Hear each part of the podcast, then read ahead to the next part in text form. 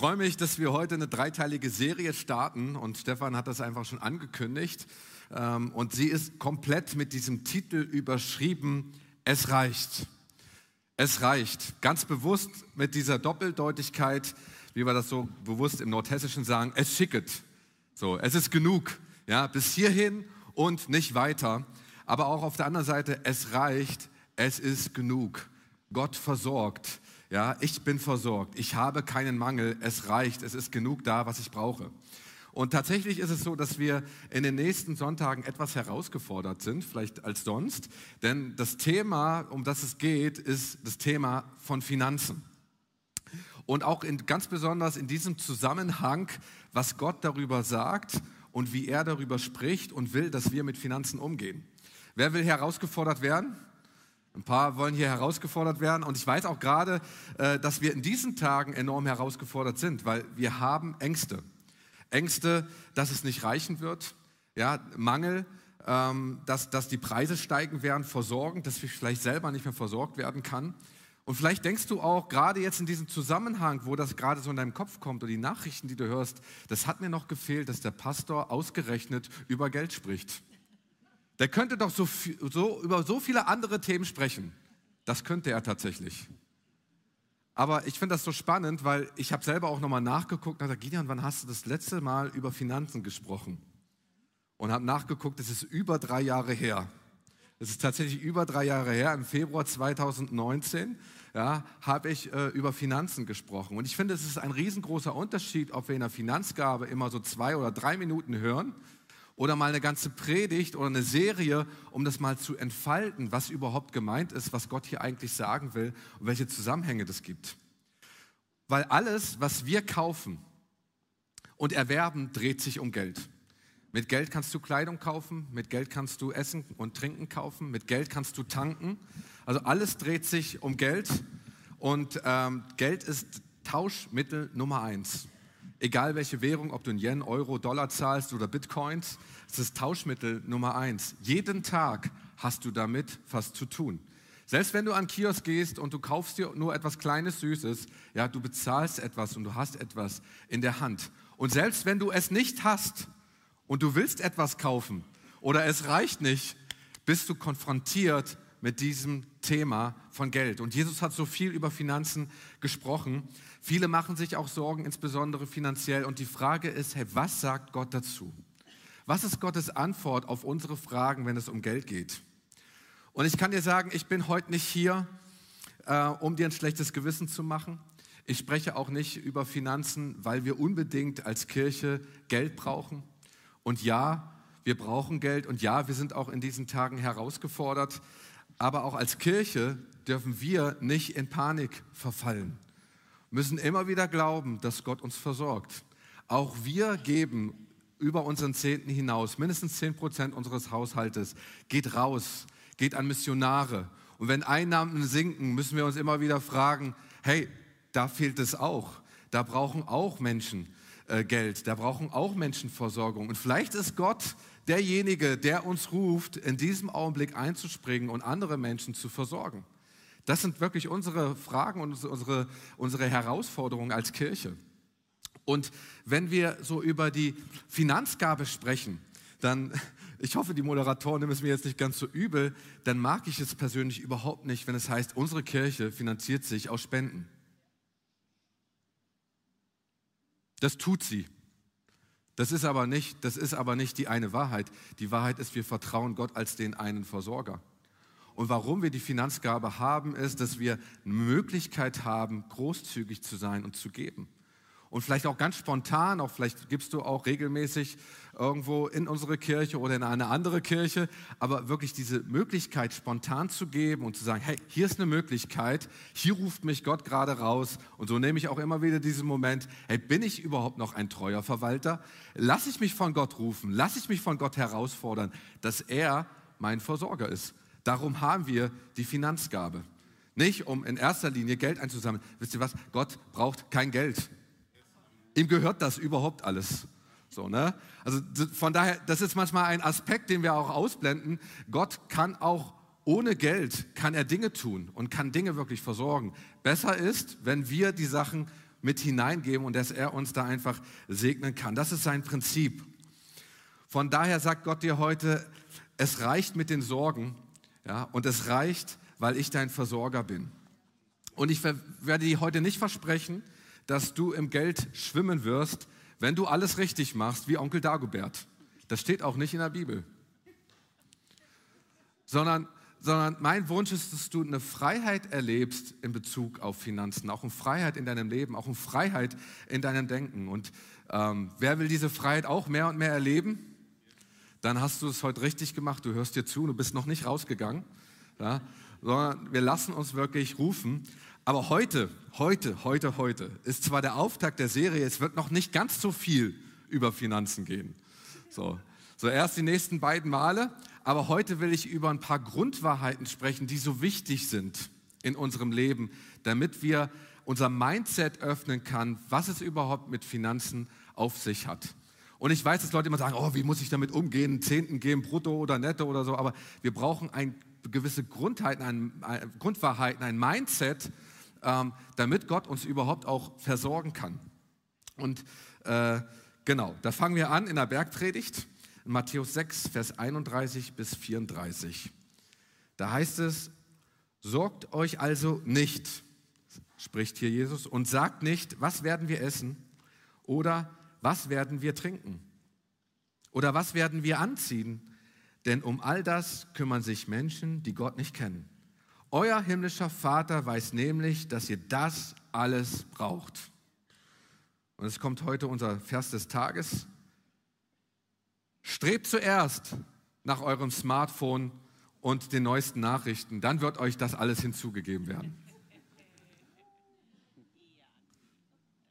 Nein, ich hab, ihr kennt es mit trachtet viel mehr. Ich habe das jetzt hier übersetzt, weil wir können mit trachten nicht so viel immer anfangen. Strebt vielmehr zuerst nach seinem Reich und seiner Gerechtigkeit, dann wird euch das alles dazugegeben werden. Deshalb sorgt euch nicht um morgen, denn jeder Tag bringt seine eigenen Belastungen. Die Sorgen von heute sind für heute genug. Was für ein weises Wort von Jesus hier. Wir haben ein Problem. Wir lesen oft die Bibel in der Stimmung, in der wir gerade sind. Und genau in dieser Stimmung verstehen wir auch dieses Wort Gottes. Läuft alles in deinem Leben gut? Hey, dann verstehst du das Wort Gottes auch so. Bist du versorgt mit Finanzen und, und du merkst, boah, du hast die Hülle und Fülle und hey, Gott segnet dich und du hast eine Gehaltserhöhung bekommen und so weiter. Und dann liest du diese Stelle und denkst, läuft doch, Gott segnet mich. Aber geht es uns schlecht in unserem Leben, ja, dann, dann sind wir ganz bedrückt dann lesen wir das aus dieser Brille, dann hören wir auch mit diesen Worten und denken, oh nein, was habe ich falsch gemacht? Vielleicht ist es auch gar nicht so verkehrt, gerade in dieser Krise jetzt mal auch in diesem Aspekt jetzt des Wortes Gottes zu lesen. Aber weißt du was? Gottes Antwort bleibt immer gleich. Gott ist der gleiche gestern, heute und in alle Ewigkeit. Gottes Antwort zu Finanzen bleibt immer gleich. Egal, ob dir es gut geht, egal, ob es dir schlecht geht, egal, ob du irgendwo gerade tatsächlich in der Mitte bist. Gottes Antwort bleibt gleich. Und es tut uns nicht gut, wenn sich unsere Gedanken permanent um Finanzen kreisen und um all, um Essen, Trinken äh, und Kleidung, sage ich mal, und um Versorgung, wir uns darum sorgen. Die Qualität deines Glaubens bestimmt die Qualität deines Gebens. Andersrum kann man auch sagen, die Qualität deines Gebens zeigt auch die Qualität deines Glaubens.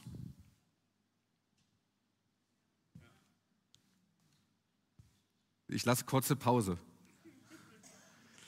Ähm, und wenn du Gott in, in Bezug auf Sorgen vertrauen willst, habe ich drei Bilder, die ich heute mitgebracht habe. Das erste Bild ist, vertraue auf Gott als Entsorger. Ja, Gott will dich entlasten. Wir können Gott alles abgeben. Viele Christen legen sich so viele Lasten auf, ja, und sie lassen es zu, dass diese Lasten auch auf sie selbst gelegt werden. Ähm, wir versuchen das alles irgendwie selber zu tragen. Und Jesus spricht in Matthäus 11, Vers 30, mein Joch ist sanft, meine Last ist leicht. Und bei vielen Christen ist es so, dass sie diese Sorgen des Alltags haben oder die Lasten des Alltags haben und das, es ist schon schwer. Ne? Und, dann, und dann kommen sie und dann, dann kommen sie zum Glauben und, und, und dann tragen sie die ganzen Lasten des Glaubens noch dazu on top drauf. Das ist doppelt schwer. Das ist nicht der Wille Gottes. Und ich weiß nicht, wie es dir geht, ähm, auch mit dem Bild von den Sorgen. Wir, wir haben manchmal so, so, so einen Sack von Sorgen, den wir so, so tragen. Ja? Und der ist, oh, der ist so schwer. Und dann kommen wir zu Gott mit all so unseren Lasten, wir kommen zu seinem Kreuz und dann legen wir alles ab. Und dann sind wir erleichtert erstmal. Dann, dann, dann, dann, dann äh, sind wir im Lobpreis und wir beten Gott an und wir fühlen uns wohl. Und dann manche so fünf Minuten, manche zehn Minuten und dann beten wir und der Herr ist gut und er versorgt und so weiter. Und dann sprechen wir das Amen. Und dann nehmen wir den Sack wieder auf, ja, und dann laufen wir wieder durch das Leben, wie schwer das ist. Manche lassen auch die Lasten da ab und dann sind sie erstmal erleichtert, gehen den, nächsten, gehen den ganzen Tag so richtig frei und erleichtert durch das Leben. Kommen am nächsten Tag wieder zu Gott, ne? da ist ja immer noch dieser Sack. Ja, die Last, die ich eigentlich Gott hätte abgeben sollen oder abgegeben habe und merke, das Problem ist vielleicht noch gar nicht gelöst. Die Haus Herausforderung ist immer noch da und ich fange an, das wieder aus Gottes Hand zu nehmen und wieder mit da aufzuladen. Vertraue Gott als Entsorger. Er will dich entlasten. Lass deine Sorgen bei Gott. Er sorgt sich darum. Ähm, Im Psalm 55, Vers 23 heißt es, wirf all deine Lasten auf den Herrn. Den Gerechten lässt er niemals wanken, heißt es dort. Dann das zweite Bild, was ich mitgebracht habe, ist, vertraue Gott als Fürsorger. Gott sorgt für dich. Und für mich zeigt sich das so stark hier in Matthäus 6, Vers 33. Da heißt es, strebt zuerst nach seinem Reich und seiner Gerechtigkeit. Gottes Reich hat ganz andere Regeln als das Reich dieser Welt. Das glauben nur ein paar, aber das ist wichtig, das muss man verstehen. Das muss man wirklich verstehen. So. Wir wissen, als Jesus festgenommen worden, äh, worden war, mit Pontius Pilatus äh, im Gespräch war, äh, sagte Pontius Pilatus, hey, warum verteidigst du dich hier nicht und so weiter? Und er sagt, hey, mein Reich ist nicht von dieser Welt. Wäre mein Reich von dieser Welt, dann würden auch meine Engel jetzt hier kämpfen. Das tun sie nicht, weil das Reich Gottes hat eine ganz andere Perspektive gehabt auf diese ganze Situation, einen ganz anderen Plan. Die Jünger hatten auch einen Plan, aber der war menschlich. So, einen ganz anderen Plan. Und wenn wir auch über Worte sprechen wie Gerechtigkeit, wie Liebe oder Wahrheit, dann ist es nicht unbedingt das, was Gott darüber denkt, wie es richtig sein soll. Wir haben oft Gerechtigkeit im Sinne von, von, von dem, wie wir das hier auf dieser Welt verstehen. Oder wir definieren Liebe auch, wie wir das hier in dieser Welt verstehen. Oder Wahrheit. Ja, um beim Bild von Pontius Pilatus zu bleiben, was ist Wahrheit?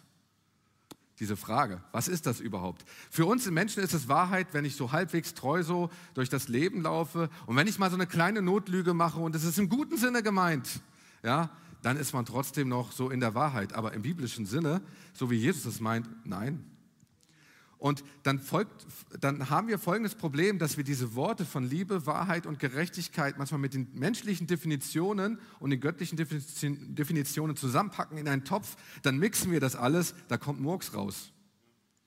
Das ist auch der Grund, warum wir manchmal Gott gar nicht vertrauen können, weil es geht eigentlich um seine Gerechtigkeit. Es geht nicht um deine Gerechtigkeit, es geht nicht um meine Gerechtigkeit, es geht nicht um eine gemischte Gerechtigkeit irgendwie, sondern es geht um die Gerechtigkeit Gottes, über die wir hier in Matthäus 6, Vers 33 sprechen. Und die ist echt herausfordernd. So, ne? Ähm, die ist ganz anders auch als diese Gerechtigkeit. Wir denken an den Arbeiter im Weinberg, Matthäus 20. Alle werden gerufen in den, den, den Weinberg, ne, der andere früh morgens, der andere erst kurz vorher, also eine Stunde bevor der Abend vorbei ist, der Lohn ausgezahlt ist. Alle stehen in der Reihe ne, und alle bekommen den gleichen Lohn. Ist das gerecht?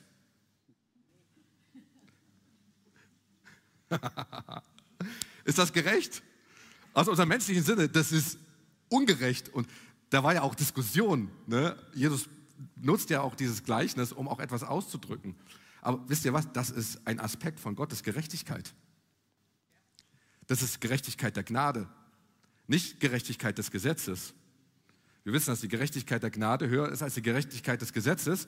So, aber das ist ein Aspekt von Gerechtigkeit. Ähm, zweites Beispiel, Johannes 8. Ähm, Jesus steht da mit der, mit der Ehebrecherin so und auf frischer Tat ertappt. Ich will die Story jetzt gar nicht groß ausmalen. Sie hat definitiv was verkehrt gemacht und Jesus steht da. Ähm, was sagt das Gesetz? Steinigen. Die Gerechtigkeit des Gesetzes. Und was sagt Jesus? Oh, oh, oh, oh. Wisst ihr das nicht? Wisst ihr das nicht? Johannes 8, er sagt, ja, so, genau. Wir, wir wissen es, ja, wer ohne Sünde ist, werfe den ersten Stein. Und dann heißt es, geh hin ja, und sündige nicht mehr. Vorher deine Sünden sind dir vergeben. Das spricht Jesus, das ist seine Gerechtigkeit. Das heißt, Gerechtigkeit bedeutet auch in diesem Zusammenhang, wenn wir uns danach fragen, immer, hey, was würde Gott jetzt in diesem Zusammenhang tun? Und dann ist das, die Gerechtigkeit des Gesetzes gar nicht jetzt die Frage, sondern die, die Gerechtigkeit der Gnade. Immer ein paar Aspekte, darüber sprechen wir vielleicht irgendwann anders, aber oft, oft haben wir so diesen Weg, das steht mir zu. Ja, oh Herr, schaffe mir meine Gerechtigkeit. Jetzt hier in diesem Moment will ich, dass du eingrafst und meine Gerechtigkeit schaffst. Was betet David im Psalm 51, Vers 12? Schaffe mir ein reines Herz. Warum? Weil ein reines Herz dich frei macht von allen Gedanken und Gottes, Gottes Gerechtigkeit sehen wird. Dann heißt es nämlich weiter in Vers 16, so wird meine Zunge jubeln über deine Gerechtigkeit. Es geht nicht darum, dass unsere Gerechtigkeit sich bahnbricht, es geht darum, dass seine Gerechtigkeit sich bahnbricht. Das ist, wenn, wenn du Gott vertraust als deinen Fürsorger. Das dritte Bild, wir kommen noch so ein bisschen zur Auflösung, was ich noch vorher bringen will, ist, Gott, vertraue Gott als Versorger. Das heißt, Matthäus 6, Vers 33, strebt zuerst nach seinem Reich und seiner Gerechtigkeit. Dann wird euch das alles hinzugegeben werden. Klingt das nicht wunderbar? Nun haben viele Angst, wenn sie diese Stelle sehen, dass ihnen was weggenommen wird, wenn sie Gott vertrauen, wenn sie nach seinem Reich und seiner Gerechtigkeit streben. Es steht hier nicht, dass ihnen etwas weggenommen wird, es steht, dass ihnen was hinzugetan wird.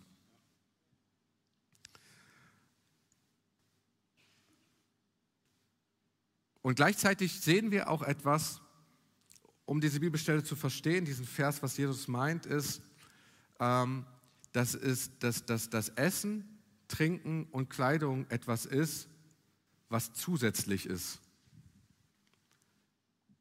Die geistlichen Güter, sein Reich und seine Gerechtigkeit ist das Grundkonzept. Und alles andere wird hinzugetan. Für uns ist Essen und Trinken, Kleidung oft gehört das zu einer gewissen Grundversorgung und das, was wirklich wichtig ist. Wir sind manchmal herausgefordert, ich versuche diesen Gedanken noch ein bisschen zu vertiefen, wir sind manchmal ein bisschen herausgefordert, ähm, dass wir manchmal Nöte haben. Und auch die Jünger Jesu hatten Nöte die hatten nicht, nicht immer waren sie überversorgt. Die hatten einmal so dolle Hunger, dass sie die Ehren am Sabbat ausgerupft haben und gegessen haben. Da hatten die echt Hunger.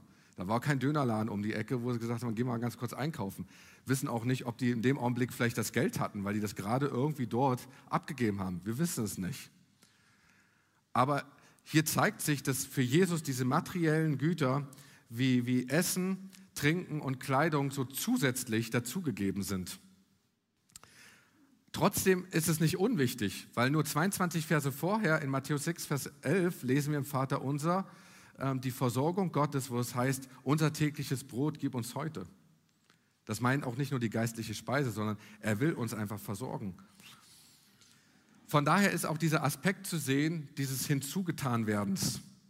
Es bedeutet auch, wenn wir das hier lesen in, in der Zukunft, dass das nicht bedeutet, dass wir das irgendwann im Jenseits alles bekommen. Das wäre echt arm, oder? Sondern, sondern das bedeutet, dass es gerade jetzt ein Aspekt des Glaubens ist von der Herausforderung, wo ich jetzt strebe und vielleicht Dinge im Glauben nehme, aber es noch nicht unbedingt habe, aber schon im Glauben angenommen habe, es dann hinzugetan wird, wenn es dann auch wirklich kommt.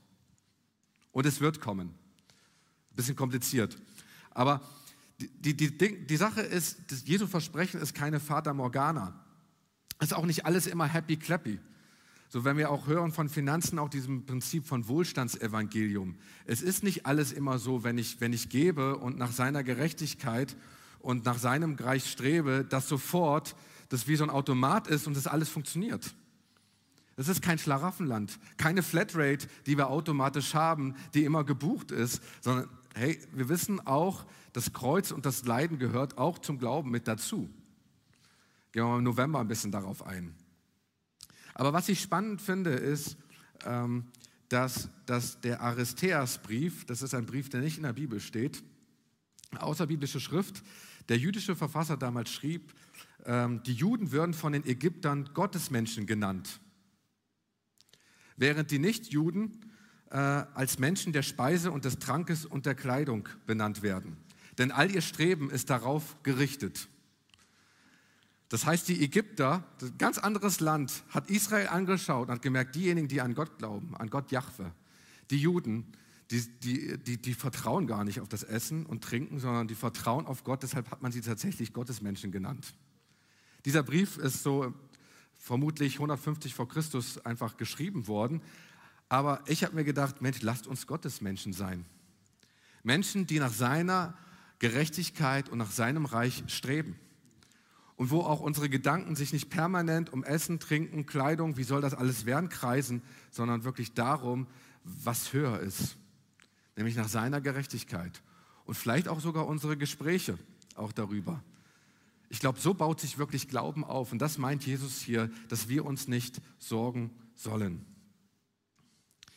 Die Frage ist natürlich, wenn wir uns keine Sorgen machen sollen, wie kann das geschehen? Was kannst du heute tun, wie kann das aussehen? Und ich habe drei Tipps einfach mitgebracht heute an diesem Morgen, um das ein bisschen zu vertiefen. Und der erste Tipp ist ganz klassisch. Beginne den Tag zuerst mit Gott. Es heißt ja nicht, wie ich es vorhin erwähnt habe, trachte zuerst nach dem Smartphone und nach den schlechten Nachrichten und was, irgendwie, was da für mich vorbereitet ist, sondern trachte zuerst nach seinem Reich. Trachtet meint hier im Griechischen einfach ein zielgerichtetes Streben und Suchen. Das ist nicht so, ja, okay, ich bin irgendwie mit Gott unterwegs und dann fällt mir das irgendwie zu, sondern ich suche bewusst ganz zielgerichtet die Antwort Gottes und suche die Stimme Gottes, bevor andere Stimmen auf mich einprasseln. Und vielleicht bist du kein Morgenmensch und sagst, ich habe meine stille Zeit oder meine Zeit mit Gott immer am Abend. Ich sage, mach es. Mach deine Zeit mit Gott am Abend. Aber vielleicht ist es cool, die paar Minuten, die du am Morgen hast, ganz kurz Gott zu fragen, was ist heute dein Plan? Was willst du heute tun? Vielleicht hast du gerade noch eine Message für mich und dann gehst du mit dieser Message raus in den Tag. Alles kann auf dich einprasseln, aber das Fundament ist gelegt mit dem guten Wort Gottes. Das heißt hier dieses zielgerichtete Suchen, dieses zielgerichtete Streben. Der, der zweite Tipp ähm, ist ein bisschen herausfordernder, finde ich persönlich. Strebe zuerst nach der Gerechtigkeit Gottes. In ungerechten Situationen frage ich mich inzwischen, lohnt es sich hier wirklich zu kämpfen? Beispiel. Ich war erst vor ein paar Wochen tanken und habe ein schönes Dieselauto. Oh, oh, oh. Und, und tanke voll. Und, und während des Tankens dreht ja unglaublich schnell diese Uhr der Euros. Ne? Und ich, ich, ich fühlte in mir so, so ganz leicht, wie so Wut und Ärger hochkamen. Ja, gerade hatte diese, diesen Preisdeckel beschlossen und die Regierung hatte das und ich wusste, ich bin ja auch nicht doof, ne? und wusste, die schöpfen das gerade, die stecken sich das alles in die Tasche. Ne? So ungerecht eigentlich, so ungerecht. Ne? Und während ich mich da so ärgern wollte, dachte ich, weißt du was, Gideon? du kannst hier eigentlich gerade nichts tun. Du musst tanken, sonst fährt dein Auto nicht. Es ist auch, mein, auch nicht mein Auftrag, ähm, irgendwie mich an dieser Tankstelle zu ketten und um jeden Cent zu kämpfen, der mir ungerechterweise irgendwie abgenommen wird. Mein Auftrag ist ein anderer, mein Auftrag ist größer. Und ich mache Folgendes, ich prophetisch habe ich etwas getan an dieser Tankstelle. Ich habe meine Schuhe genommen ne, und habe die abgeschüttelt. Und habe gesagt, ich will damit nichts zu tun haben, auch in meinen Gedanken nicht, weil ich will mich nicht darüber ärgern. Und Gott, du wirst dafür sorgen, dass das Geld, wo auch immer das eingenommen wird und ungerechterweise eingenommen wird, auf meinem Konto landet. Wie ist mir egal. Und jedes Mal, wenn ich tanke, jetzt inzwischen, bin ich glücklich. Ich sage, der Herr wird für mich sorgen. Ja, und wird es noch 5 Euro kosten, er wird dafür sorgen, dass das Geld, wenn es ungerechterweise bezahlt wurde, auf meinem Konto landet. Und ich muss mich darum nicht bemühen und es auch nicht verfolgen, wie das passiert. Aber er wird es tun. So habe ich eine riesengroße Freude. Zweites Beispiel. Erst auch neulich passiert, war ich bei eBay Kleinanzeigen, ich wollte sagen, meine Kleinanzeigen, Werbung, sorry. Und, und dann habe ich etwas geordert und ich bin reingefallen. Echt böse reingefallen. Bisschen war ich selber schuld, aber der Typ hat es drauf angelegt und zwar habe ich viel mehr bezahlt, als ich es hätte neu bezahlen sollen, weil ich davon ausgegangen bin, ich kriege zweimal dieses Produkt. Oh, ich war, ich war, so, ich war so sauer. Wie kann man sowas machen? Der hat das bewusst zugelassen, dass du ins volle, ins offene Messer läufst. Ne? Haben mit dem telefoniert und so weiter und habe mit ein paar Leuten geredet und gesagt, hey, du bist im Recht und da steht auch alles so dort drinne, du kannst das anfechten und so weiter und so fort. Und dann ging ich so langsam meinen Weg, weil ich wollte meine Gerechtigkeit. Möglichst jeden Euro wieder zurück, das rückabwickeln so. Ne? Und dann fing an, sich meine Gedanken umzukreisen. Und irgendwann fragte ich Gott, oh Mann, hätte ich zuerst tun sollen, aber ich habe es später gemacht. Und Gott sagt, weißt du was? Lass es einfach los. Und das, ich war mitten unterwegs, gerade Spazieren, und ich stand ganz kurz. Okay.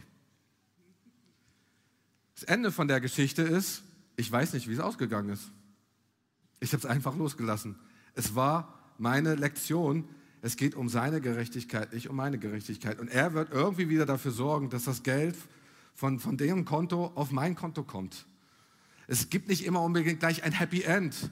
Aber die Frage ist, kreisen meine Gedanken permanent einfach darum? Oder ist nicht mein Auftrag einfach größer in diesem Moment? Wollt ihr Tipp Nummer drei hören? Oder seid ihr schon, seid ihr sagen, it's done, it's too much? Tipp Nummer drei. Tipp Nummer drei ist wirklich herausfordernd. Es muss ja was geben, was man einfach nochmal so top drauflegen kann. Gib zuerst. Gib zuerst. Kann man dein erstes Geben auch auf deinem Kontoauszug sehen? Oh, Pastor Gideon, das ist ja heute krass. Ich, du musst dir mir nicht zeigen, dein Kontoauszug. Aber folgendes, ich, ich bin aufgewachsen und habe wirklich tolle Sachen auch von meinen Eltern mitbekommen und ziemlich früh habe ich meinen Zehnten gegeben. Schon von meinem Taschengeld. Alles, was ich bekommen habe, selbst 10 Euro, 1 Euro zur Seite, sofort immer für das Haus des Herrn. Bin aufgewachsen, immer meinen Zehnten gezahlt. Es gab herausfordernde Zeiten, auch als Familie zusammen, wo es knapp war und so weiter. Aber wir haben tatsächlich den Zehnten immer treu gegeben. Bis irgendetwa der Gedanke kam, Gideon, das ist ja ganz nett oder schön, aber wenn das heißt zuerst, dann wäre das ja eigentlich cool, wenn es auch zuerst wäre und wenn man das auf deinem Kontoauszug sieht. Nicht erst zu gucken, wie viel ist übrig und man plant es irgendwie ein und ich bin ein relativ guter Planer und relativ guter Haushalter, so dass das auch irgendwie, aber wirklich zuerst, du weißt gar nicht, was für Ausgaben kommen in diesem Monat, aber du vertraust und gibst deinen Zehnten zuerst. Also nach dem Gehaltseingang habe ich es geändert, kommt, wird sofort der Zehnte gezahlt. Bevor die Miete gezahlt wird, bevor der Kreditabtrag kommt, bevor die ganzen anderen Kosten kommen, bevor so weit und so weiter. Oh, das war ein Schritt. Ich sage, okay, jetzt kann man das auch wirklich auf dem Kontoauszug sehen. Aber die Frage ist, wenn wir auch von diesem Aristeas-Brief sehen, wenn irgendwann mal der, der Bankbeamte da drauf guckt, das ist ja crazy der, der, der kriegt sein Gehalt und das Erste, was er ist, die ganzen Spenden gehen erstmal ab. Ich meine, wie verrückt ist denn das? Wer macht denn sowas? Wer macht denn sowas? Sowas macht kein normaler Mensch. Aber das machst du, wenn du Gott vertraust und weißt, ich öffne eine Tür einfach dafür. Gib zuerst. Und manchmal fordert uns Gott heraus, auch nicht im Bereich von Finanzen, sondern in anderen Dingen, einfach zuerst zu geben. Nicht immer zu fragen, hey, wo bleibt meine Gerechtigkeit? Wo, wo ist die Sache, die für mich irgendwie übrig bleibt? Und ich will heute gar nicht so viel auch noch mehr über Finanzen sprechen, weil in dem, in dem nächsten Thema will ich ein bisschen darüber reden, warum es den Zehnten gibt, ähm, warum es gut ist, den zu geben, wo der eigentlich hinkommt. Oder die Frage, die mir häufig wirklich gestellt wird, ernsthaft, ist brutto oder netto? Diese Fragen werde ich mit so einflechten. Aber wo ich heute einfach hinaus will, ist diese Grundlage. Vertraust du Gott als Entsorger, wo du alle Sorgen und Lasten wirklich tatsächlich abgeben kannst und auch bei ihm lässt? Vertraust du Gott als den Fürsorger, dass er für dich sorgt? Und vertraust du Gott als Versorger, dass er dich beschenkt? Und dann wirst du sehen, dass die Qualität deines Glaubens, die Qualität auch deines Gebens bestimmt. Und jeder von uns ist in der Herausforderung, das umzusetzen. Und ich glaube, wir wissen unglaublich viel auch über dieses Thema. Aber die Sache ist, lassen wir das an uns ran und sagen, heute ist der Tag, wo ich einen Schritt oder einen Tipp davon ganz bewusst umsetzen will wo ich wirklich die Tür öffne und sage, Gott, komm wirklich rein in dieses Thema. Meine zwei Fragen, die ich einfach für dich habe, bist du offen dafür, dass Gott in dein Finanzmanagement eingreifen darf? Oder versuchst du irgendwie immer noch so ein bisschen die Hand drauf zu haben? Und die zweite Frage ist, was willst du zuerst tun?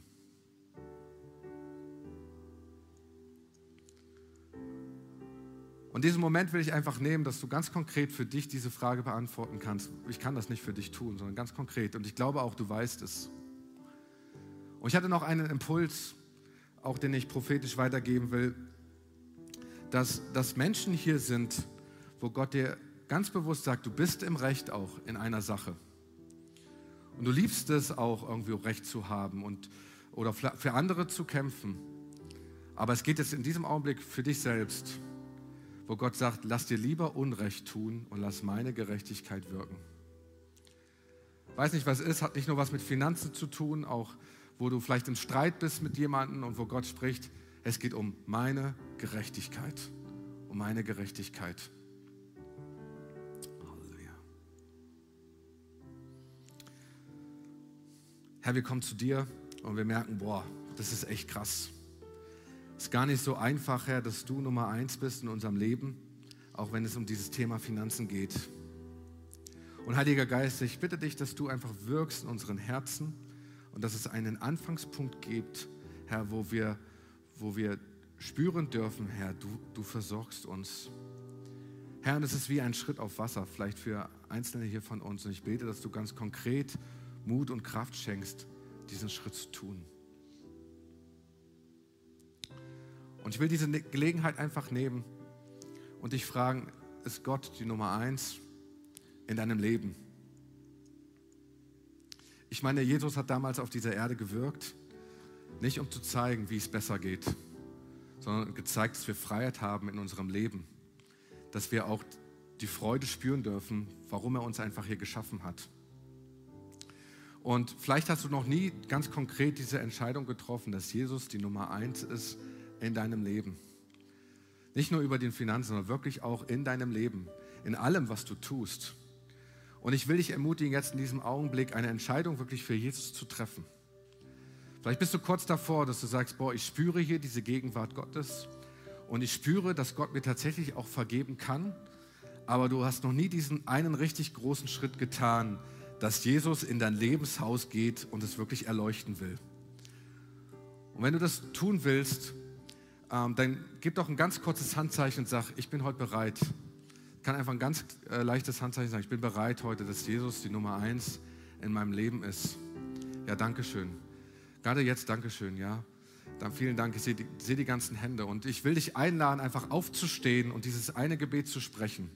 Auch, dass wir als Kirche da unterstützen und sagen, Jesus sei die Nummer eins in deinem Leben. Lass uns einfach aufstehen gemeinsam.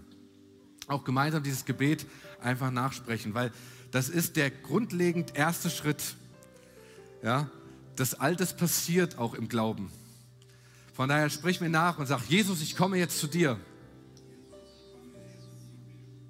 Danke, dass du für mich gekommen bist. Ich bringe dir all meine Fehler. Ich will, dass du die Nummer eins bist in meinem Leben. Bitte schenke mir die Vergebung meiner Schuld. Ich übergebe dir heute mein Leben. Nimm mich so, wie ich bin und mache mich zu einem neuen Menschen. Ich empfange jetzt dein göttliches Leben und bekenne mit meinem Mund, Jesus Christus, du bist mein Herr. Amen. Gib dir mal fetten Applaus, weil das ist richtig krass, diese Entscheidung.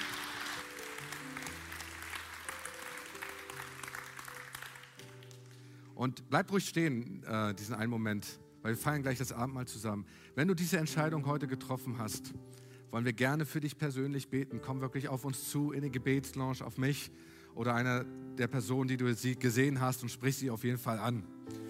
Und jetzt will ich einfach, dass wir gemeinsam oder einladen, dass wir gemeinsam das Abendmahl feiern. Wir haben tatsächlich äh, fünf Tische oder sechs Tische vorbereitet hier zu meiner Rechten und zu meiner Linken und auch hinten. Von daher gerade dort, wo du bist, geh doch gerade jetzt zu einem dieser Tische.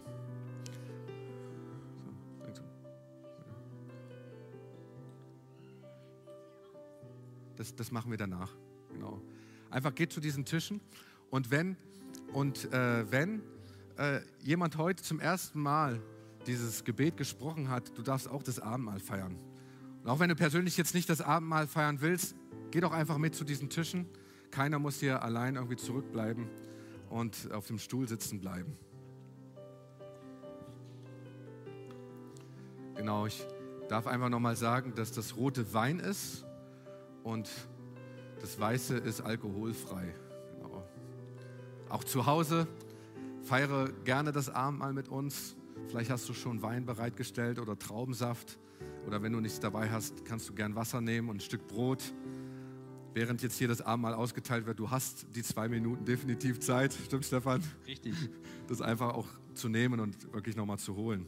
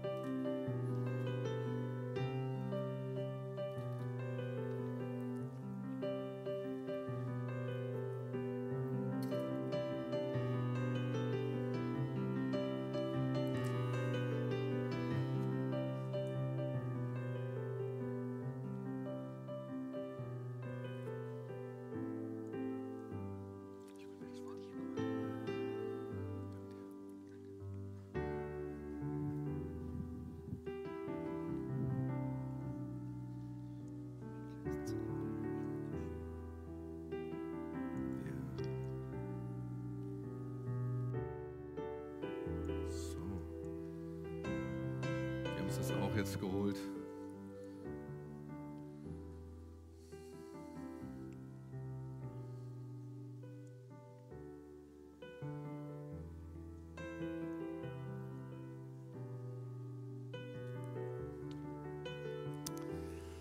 Ja, und wir nehmen das Brot gleich gemeinsam und wir, wir feiern das, dass Jesus sein Leben einfach für uns gegeben hat.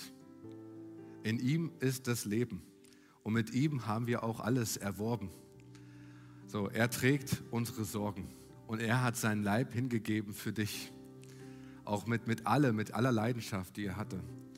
Und lass uns einfach dieses Brot nehmen, dass wir heute Anteil haben, wirklich an Jesus. Und dass er in uns auch wohnt. Darin, deshalb nehmen wir dieses Abendmahl, dass wir uns daran erinnern. Und wir wollen einfach für dieses Brot beten. Ich habe Stefan gebeten, dass er das tut und danach gemeinsam nehmen. Vater, wir danken dir, dass wir Abendmahl feiern dürfen, dass du dieses tolle äh, Ritual für uns gegeben hast. Und wir danken dir, dass du dein Leib für uns gebrochen hast. Wir danken dir, dass, dass wir teilhaben dürfen an deinem Leben und damit auch an dem ewigen Leben. Und wir danken dir, dass alles, was du an Leid auf dich genommen hast, jetzt für uns in Anspruch genommen werden kann, für unsere Erlösung. Und wir bitten dich jetzt auch, dass wir uns dessen bewusst sind, wenn wir jetzt dieses Brot einnehmen, dass wir auch teilhaben an Jesus und dass wir alle eins werden, dass wir eins werden und der Leib Christi werden. Segne jetzt dieses Brot und jeden Einzelnen, der es jetzt einnimmt, dass er das in diesem Bewusstsein einnimmt und einen nächsten Schritt zu dir hingeht. In Jesu Namen. Amen. Amen.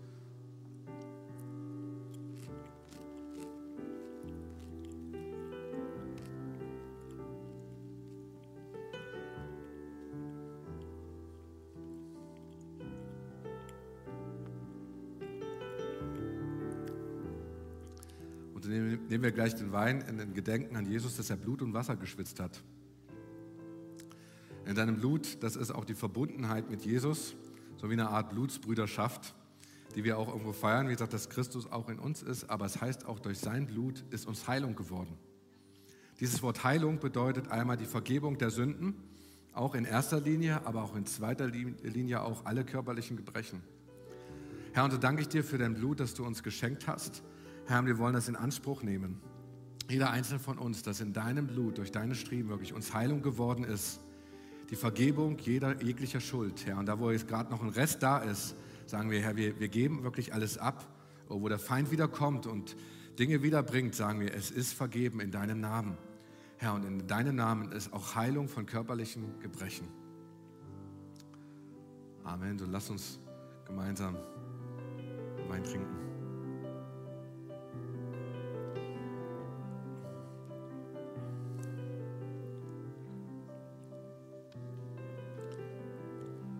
So da, wo du bist, bleib doch stehen.